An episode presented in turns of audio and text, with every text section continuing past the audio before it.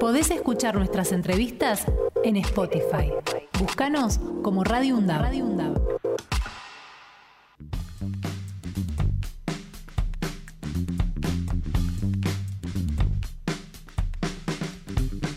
Once y 32 de la mañana y estamos este, preocupados, como todos, Axel, ¿eh? y como todos los que nos están escuchando seguramente, por la cuestión de los precios, ¿no? Claro, la economía que suben está y suben y no paran de subir. Exactamente. Hemos recibido un, informe del Instituto de Investigación Social, Económica y Ciudadana, y vamos a hablar con su director, con Isaac Rodnik. ¿Qué tal, Isaac? Buen día, ¿cómo te va?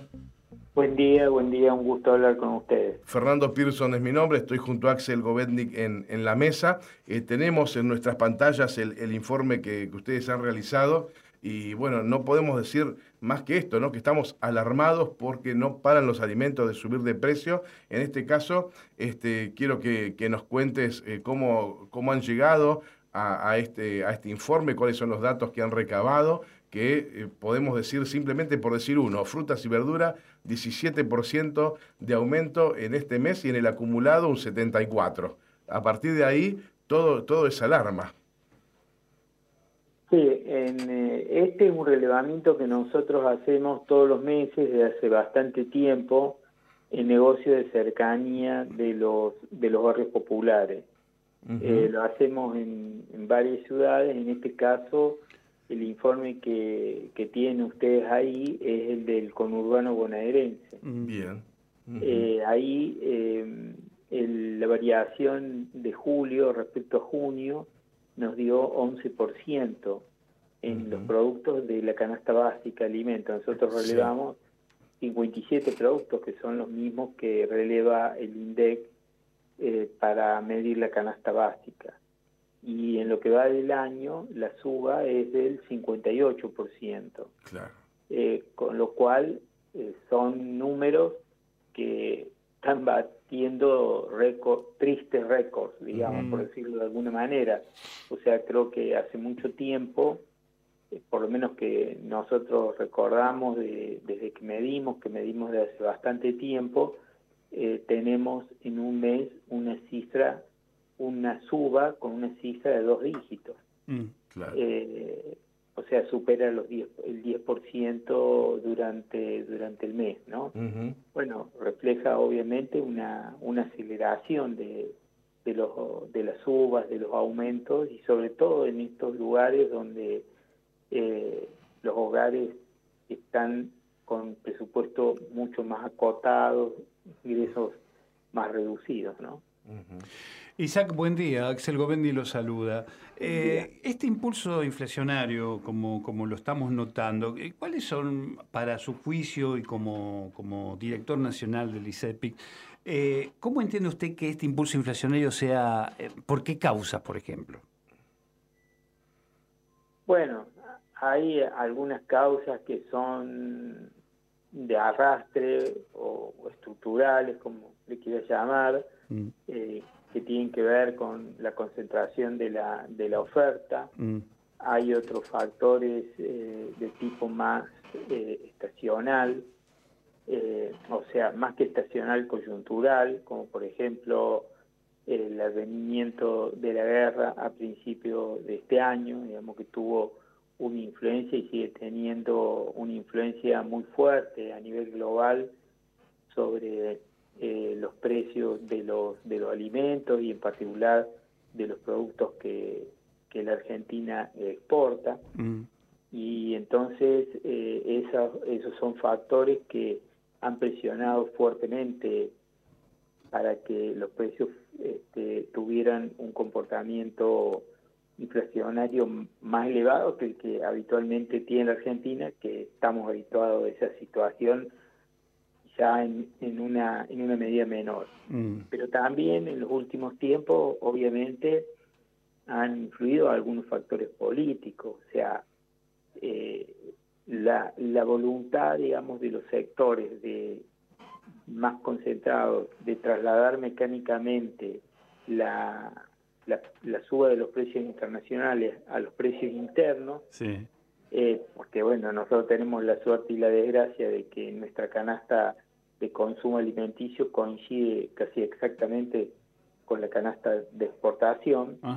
El comportamiento de estos sectores de, intentar trasladar mecánicamente eh, los, precios cuando aumentan, no cuando descienden, eh, es un comportamiento de siempre. Claro. Lo que sucede es, esto se puede minorar o, o moderar si hay una intervención del Estado, si el Estado tiene la fortaleza suficiente para intervenir y, digamos, acolchonar este tipo de situaciones. Pero bueno, nos encontramos con un Estado, con un gobierno que tiene muchas dificultades políticas y que esas dificultades políticas internas eh, lo han debilitado fuertemente. Entonces vos te encontrás con situaciones como que eh, hay sectores que tienen en su guardado en su depósito una cantidad de mercadería que, que no exportan, que no mm. liquidan, y entonces, y el Estado, eh, la única manera que ha encontrado la semana pasada o hace 10 días para intentar eh, que efectivamente este, accedan, se dignen a, a liquidar esa, esa reserva de granos que tienen ahí es hacerle mayores concesiones. Claro. Eh, no tiene fortaleza como para imponer eh, medidas que, que efectivamente eh, generen otra otra dinámica, otra situación. Entonces todo esto obviamente genera expectativas de, de, evaluación, que van a impactar si sucediera nuevamente eh, eh, sobre los precios para que sigan aumentando. Claro. Entonces, bueno, hay un, digamos, un, como un cubrimiento, como una manera de cubrirse de algunos sectores que se adelantan a los aumentos o no entregan mercadería y otros que directamente eh, especulan eh, guardando este, su mercadería, la mercadería en los depósitos, y entonces una menor oferta implica mayores precios. Bueno, hay una dinámica que tiene que ver con factores objetivos globales y hay otra dinámica, eh, yo diría perversa, donde influyen eh, una cantidad de sectores que siempre este, buscan beneficiarse en el río revuelto y obviamente los principales perjudicados son los sectores de menores ingresos. Sí, y el, consumidor final en este caso. Isaac sabe que estaba pensando que muchas veces, este, bueno, yo me incluyo en el grupo de los que lo hacen, responsabilizamos en gran parte a los hipermercados, los grandes supermercados por que entendemos que son los que marcan el, el, precio de las cosas a veces, pero esto que ustedes han hecho es un trabajo de los este, comercios de, cercanía, entiendo, eh, pequeños negocios barriales, donde el comportamiento es similar al de los grandes supermercados. Lo que pasa es que las condiciones que tienen los negocios de cercanía son eh, muy diferentes. O sea, primero, eh, cuando hay algunos acuerdos que generalmente se respetan a medias entre las grandes cadenas eh, y, el, y el gobierno para establecer algunos programas como precios cuidados o, precios cercanos, mm. como le llamen, pero que más o menos tienen todos el mismo contenido, que es un acuerdo con las grandes cadenas para que un determinado número de productos eh, tenga durante un tiempo, un mes, dos meses, tres meses, un precio de un precio de referencia. Bueno, estos programas, digamos, eh, tampoco son grandes contenedores de los, de los precios, pero en alguna medida a veces actúan como paliativos, nunca tienen presencia en los barrios. Claro. O sea, los negocios de barrio no tienen acceso a este tipo de programas, ni siquiera las cadenas de mercaditos chinos, que tienen también presencia en, los barrios y son, y son cadenas. Pero, ¿cuál es la causa por la cual los pequeños negocios de barrio no tienen esa posibilidad de acceder a tener la presencia del precio cuidado? Que se abastecen en, los, en las cadenas mayoristas. Claro, las cadenas mayoristas nunca han sido, eh, nunca han entrado dentro de estos eh, programas de precios cuidados, de precios máximos. Claro. Los pequeños negocios tienen que abastecerse realmente una vez por semana, porque no tienen tampoco espaldas para, para poder estoquearse, van una vez por semana, reponen la mercadería que han, que han vendido. Muchas veces eh, se adelantan a, aumentar eh, porque... Por las dudas. Claro, porque no tienen seguridad de que cuando vayan a comprar, a reponer la mercadería, no se encuentren con valores más altos de los que incluso ellos vendieron. Claro. Muchas veces en las cadenas mayoristas le, le venden a precios más altos mm. de los precios que ellos podrían conseguir por los mismos productos en la cadena de supermercados. Claro, claro, claro entiendo. La verdad que la situación de los negocios de, de cercanía, de las pequeñas almacenes con las que uno se encuentra en el barrio, eh, no, no tienen responsabilidad en situaciones como las que, eh, bueno, nosotros nos encontramos cuando vamos a comprarles. Los precios han subido y siguen subiendo, digamos. otro, otro detalle que me llama la atención es que eh, en, los tres rubros principales que tenemos en el informe, que son frutas y verduras, almacén y carnes, carnes es el que menos aumentó, con un 3,81 y un acumulado del 43. ¿Esto será porque ya habían aumentado mucho antes y ahora se estabilizaron un poco, o porque habrá habido alguna medida que, acompañe para que la carne no, no aumente tanto como, como almacén y frutas y verduras? No, en este caso eh, no hubo medidas directas.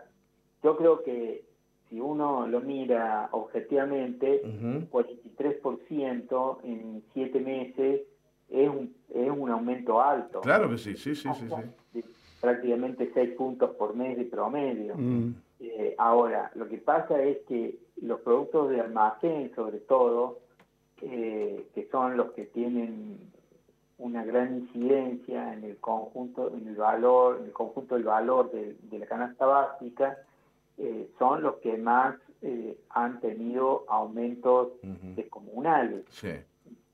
Eh, en parte, como te digo, influido por, por la situación global y en parte por este, todo tipo de maniobras que se han generado en el, en el último tiempo. Pero claro, entonces te queda, bueno, las frutas y verduras tienen también algunos factores especulativos, pero ahí también influyen factores estacionales.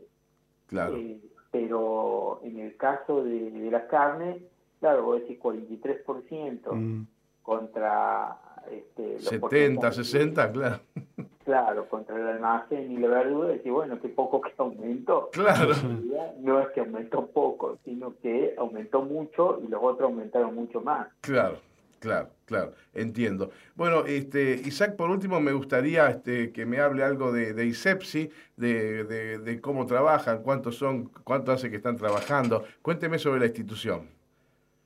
Bueno, el ISEPSI es un instituto de investigación que nosotros tenemos ligado fundamentalmente a la vía de los movimientos sociales, en particular del, el movimiento Barrio de Pie Libre del Sur. Eh, venimos trabajando hace muchos años, en particular respecto a los indicadores populares, el índice barrial de precios lo venimos desarrollando desde hace más de 10 años. En el caso del conurbano bonaerense es el más antiguo que, ven, que, que estamos este, con el que estamos relevando todos los meses. La particularidad que tiene es esa, que se relevan los precios siempre, todos los meses, cada 30 días, los vecinos y vecinas, que son los propios encuestadores de los barrios, organizados y capacitados, van y recogen, relevan los precios de las almacenes, los negocios donde ellos habitualmente compran eh, todos los, cada 30 días. Después eh, realizamos otra, otros indicadores con la misma metodología que es capacitarnos juntos con los vecinos y vecinas y que ellos mismos lo, hacen. Hacemos una detección precoz de malnutrición, que lo venimos haciendo también desde hace varios años, eso se hace dos veces al año. Ahí eh, se pesa y mide a niños, niñas y adolescentes de 0 a, a 17 años y ahí surgen los, las manifestaciones de, de malnutrición que tienen entre los barrios populares una causa fundamentalmente de ingresos insuficientes. Esta situación que nosotros vemos, que aumentan los productos de primera necesidad y entre ellos los que tienen eh, los nutrientes indispensables como las carnes o los lácteos, obviamente después tiene manifestaciones en cómo se van desarrollando eh, la, cómo se va desarrollando la, la, alimentación de los chicos y entonces cómo repercute en su nutrición. claro, hacen un trabajo completísimo en ese sentido, ¿eh? La verdad, muy, muy, muy bueno. Eh, Isaac, de hacer, de, tratemos de hacerlo. Isaac, yo me, o sea, nos contratamos de la producción con usted para hablar del informe técnico, pero le consulto, ¿le puedo hacer una pregunta política ya que estamos para cerrar? Por supuesto. Eh, ¿Qué, ¿Qué, expectativas tienen ustedes desde este lugar que ocupan, que es tan, tan neurálgico, que tiene que ver con la economía popular? ¿Qué expectativas les genera este último cambio del gobierno con un ministro de Economía como más abarcando, este, por ejemplo, entre otras cosas, agricultura, ganadería y pesca, digamos, ¿no? que también va, va a intervenir directamente, uno entiende, en, en, el, en la mesa de los argentinos? ¿Tienen algún tipo de opinión?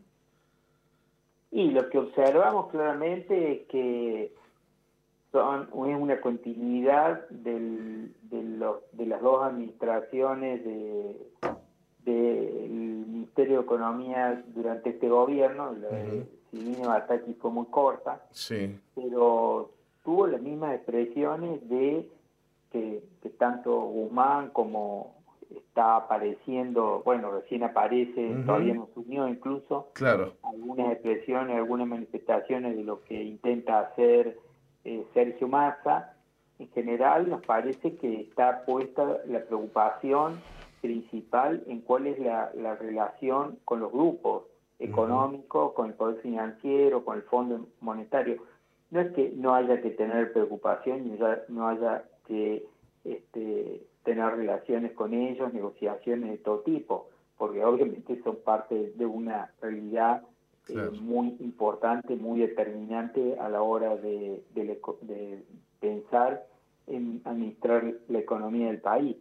Pero nos parece que tendría que ser una eh, preocupación por lo menos compartida con una situación como la que vive el 40% de la población eh, por debajo de la línea de pobreza y una parte sustancial de esos sectores, de ese 40%, por debajo de la línea de indigencia con necesidades básicas insatisfechas de todo tipo. Eh, y entonces no vemos que haya la misma, ni siquiera la misma preocupación en, en, en, en, contactar con, con distintas realidades. Entonces nos parece, nos preocupa de que las medidas que se vayan tomando nuevamente apunten en una dirección de, de concesiones, de negociaciones que no son, eh, que no se hacen desde una posición de fuerza del Estado eh, para resolver problemas. la, semana pasada, en la última, en los últimos días que estuvo este, Silvina Bataki, se hizo una concesión muy importante a los sectores que están reteniendo. Sí, claro, para que liquiden eh, les dieron más favores todavía. Yo les hubiese, los hubiese amenazado con más retenciones, pero bueno, decidieron darle un dólar mejorado. Que significa sacar las retenciones en los hechos. Claro, mm, exactamente. Un poco más le, sacaron. Exactamente. Sí, El porcentaje que significa, por lo menos en el tiempo que va a durar, que dicen que solo va a durar hasta, hasta fines de agosto, eh, el porcentaje que, que retienen o que retorna al, a, los, a los productores, este, a los que tienen estos granos en sus hilos en este momento, es equivalente si hubieran pagado eh, las retenciones. Claro, Entonces, las retenciones que le corresponden. Entonces, eh, bueno, ¿cuál es el camino que, que vamos a seguir? El camino que vamos a seguir es el de mayores concesiones con estos sectores o es un camino donde vos busques eh, cerrar el déficit fiscal, que todos estamos de acuerdo con que hay que con que no te, no deberíamos tenerlo, claro. Eh, no deberíamos tener déficit en las cuentas del Estado, el tema es si vos eh, buscas cerrar ese déficit achicando el gasto y sobre todo el gasto social o subiendo los ingresos del Estado a partir de establecer eh, contribuciones tributarias que apunten sobre los sectores que realmente están ganando mucho en, este, en esta situación de crisis, siguen eh, ganando mucho en esta situación de crisis. Está clarísimo, Isaac. Nos quedamos con esta última reflexión ¿eh? y esperemos que este, esta próxima etapa de, del gobierno argentino este, tenga más en cuenta a aquellos que menos tienen y que si hay que pagarla, que la paguen los que se la llevaron, como bien se dice este, en estos días. Isaac Rudnick, muchísimas gracias por su tiempo. ¿eh? No, muchas gracias a ustedes por llamar. Estábamos hablando con el director nacional del ISEPSI, ¿eh? con Isaac Rudnick, que es el Instituto de Investigación Social, Económica y Política. Podés escuchar nuestras entrevistas en Spotify. Búscanos como Radio UNDAV.